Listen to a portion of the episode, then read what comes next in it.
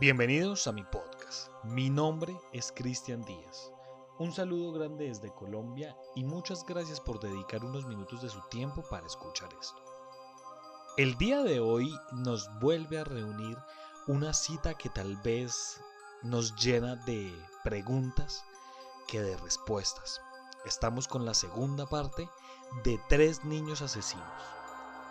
Y quiero volver con esta pregunta que realmente ronda en la, cabeza de muchas personas y es, ¿los asesinos nacen o se hacen? Piénselo. Antes de iniciar con los casos de este podcast, quiero que usted lo piense. ¿Qué puede llegar a pensar un niño para asesinar a una persona, para asesinar a un adulto o tal vez para asesinar a otro niño? Por favor, ajustese los audífonos y acompáñeme en este nuevo viaje extrasensorial. Bienvenidos.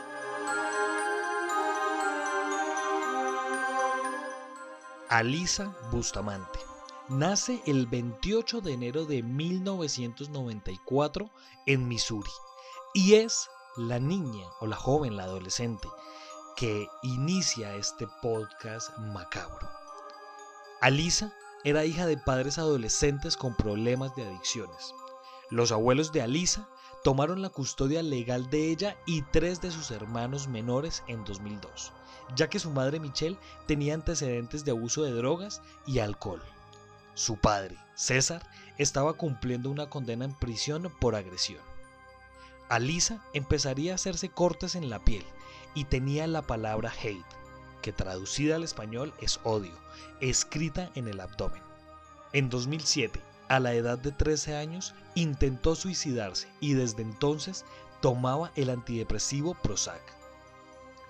Días antes del asesinato, Bustamante, del pueblo San Martín, en el estado de Missouri, había cavado dos tumbas poco profundas cerca de su casa. Su único propósito era matar a alguien solo por la curiosidad de saber qué se sentía. El miércoles 21 de octubre del 2009, Bustamante utilizó a su hermana para traer a la pequeña Elizabeth Olten, una niña de 9 años, diciéndole que tenía un regalo para ella. La llevó hasta un bosque cercano y la estranguló. Luego, con un cuchillo que tenía escondido en su mochila, la apuñaló varias veces y le cortó la garganta hasta matarla. Llevó el cuerpo hasta una de las tumbas que había cavado y lo enterró y cubrió con algunas hojas.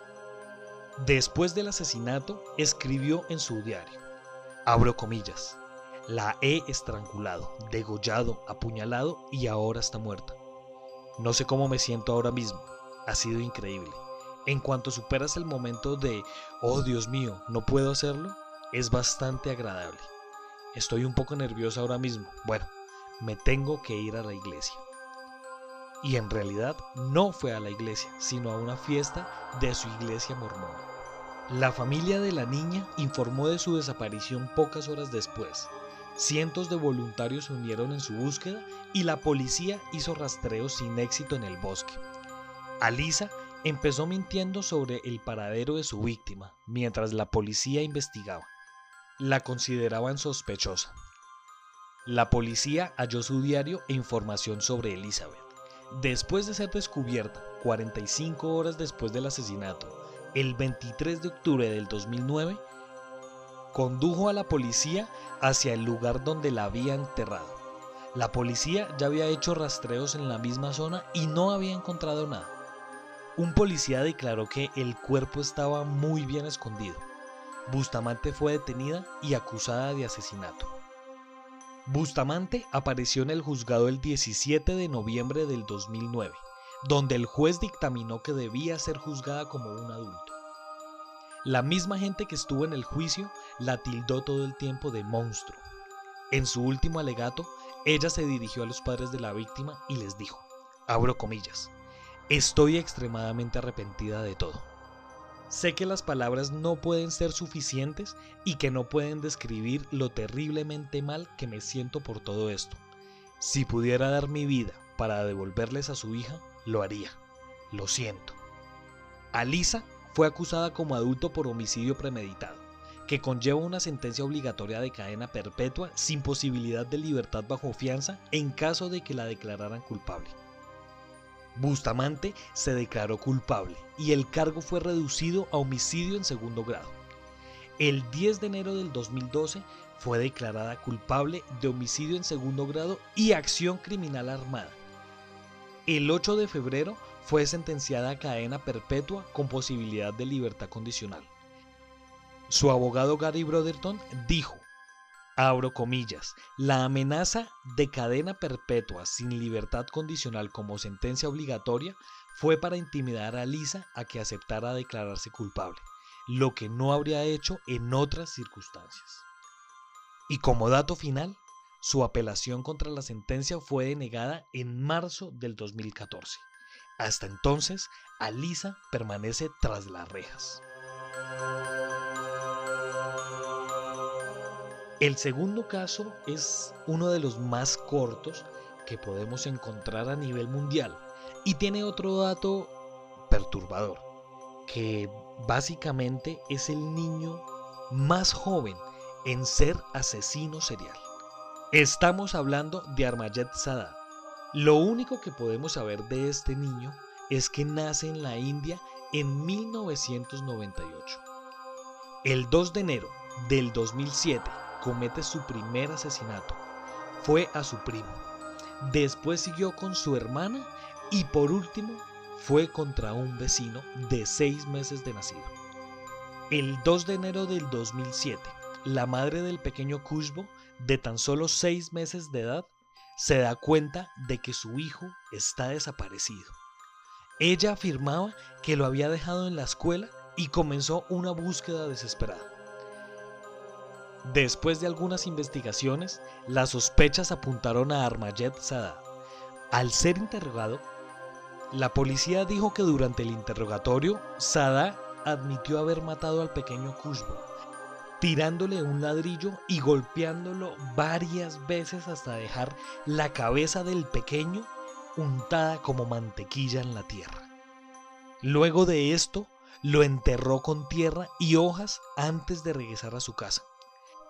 Los vecinos del pequeño homicida dijeron que siempre tuvieron cuidado extremo cuando lo tenían cerca, porque percibían sus instintos de matar.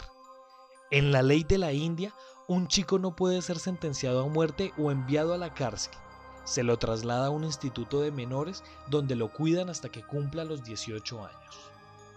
Cabe recalcar que este pequeño asesino cometió estos crímenes de la misma manera a su primo se lo llevó a jugar a un rincón de la casa. Cuando se dieron cuenta, escucharon un fuerte estruendo. Era que Sadá lo había agarrado a piedradas, lo había estrangulado y lo había ocultado superficialmente en el patio de su casa. Ante la seguidilla de estos asesinatos, sus padres ocultaron la evidencia y decidieron protegerlo. La intención de su madre y su padre era que nadie supiera que Armayet Sadá era el verdadero protagonista de todos estos crímenes atroces.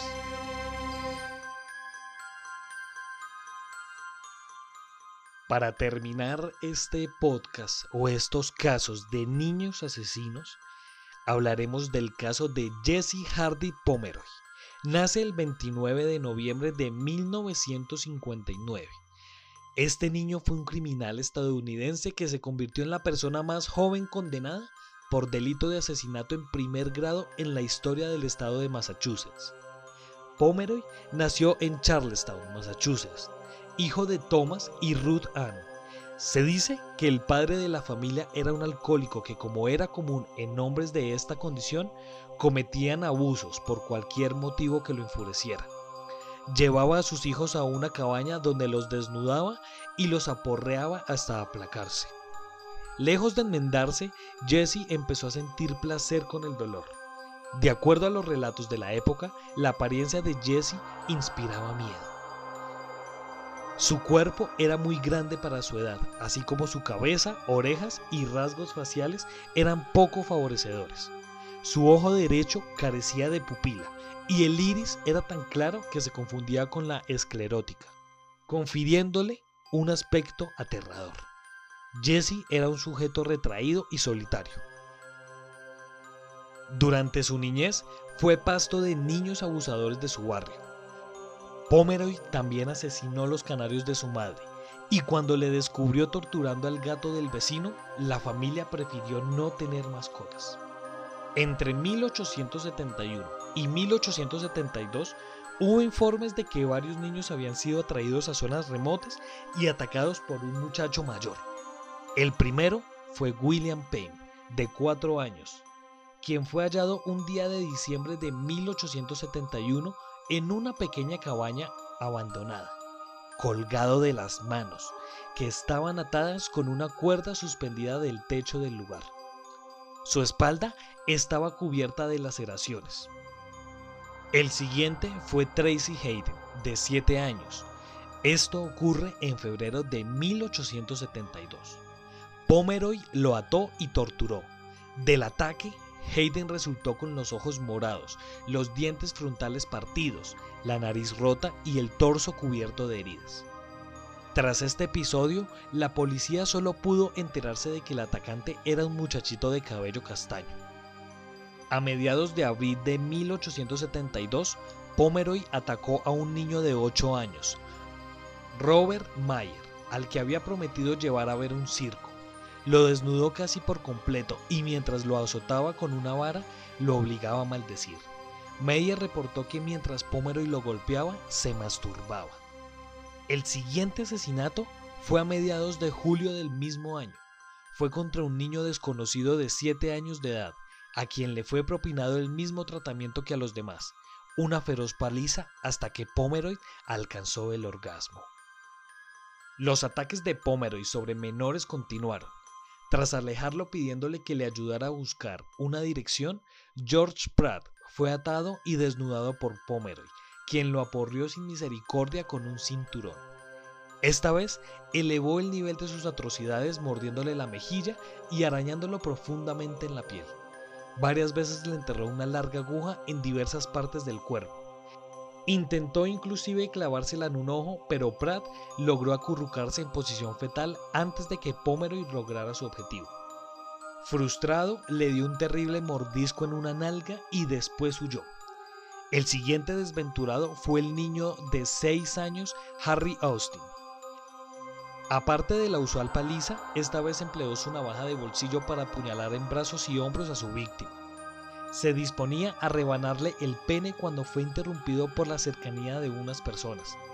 Pocos días después atacó al niño Joseph Kennedy, a quien a la vez de aporrear lo obligaba a proferir oraciones religiosas plagadas de obscenidades. A Kennedy le provocó un profundo corte en la cara con su cuchillo y luego lo llevó a la orilla del mar para echarle agua salada en las heridas. Robert Gloud, de 5 años, fue el siguiente en caer engañado por Pomeroy cerca de una estación de tren, ofreciéndole ir a ver soldados. Cuando amenazaba al niño con la punta de su navaja en el cuello, Pomeroy se dio cuenta de que era observado por unos ferrocarrileros y tuvo que huir. Gloud aportó pistas más concretas, como que su atacante era un joven adolescente de cabellos castaños y un ojo totalmente blanco. Un día de septiembre de 1872, la policía visitó la escuela de Pomeroy, pero el joven Kennedy no pudo identificarlo entre los alumnos. El mismo día en que la policía había visitado su colegio, Pomeroy, al regresar a su casa, decidió darse una vuelta por la comisaría y al pasar tan cerca fue súbitamente identificado por Kennedy, quien continuaba con sus declaraciones.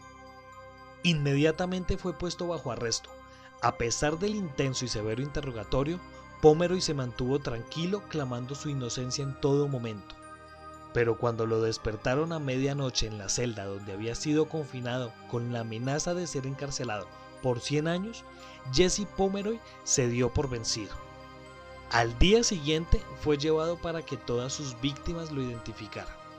Cuando le preguntaron por qué lo había hecho, solo atinó a decir, no pude evitarlo. La sentencia fue el ingreso en un reformatorio juvenil hasta que cumpliera los 18 años.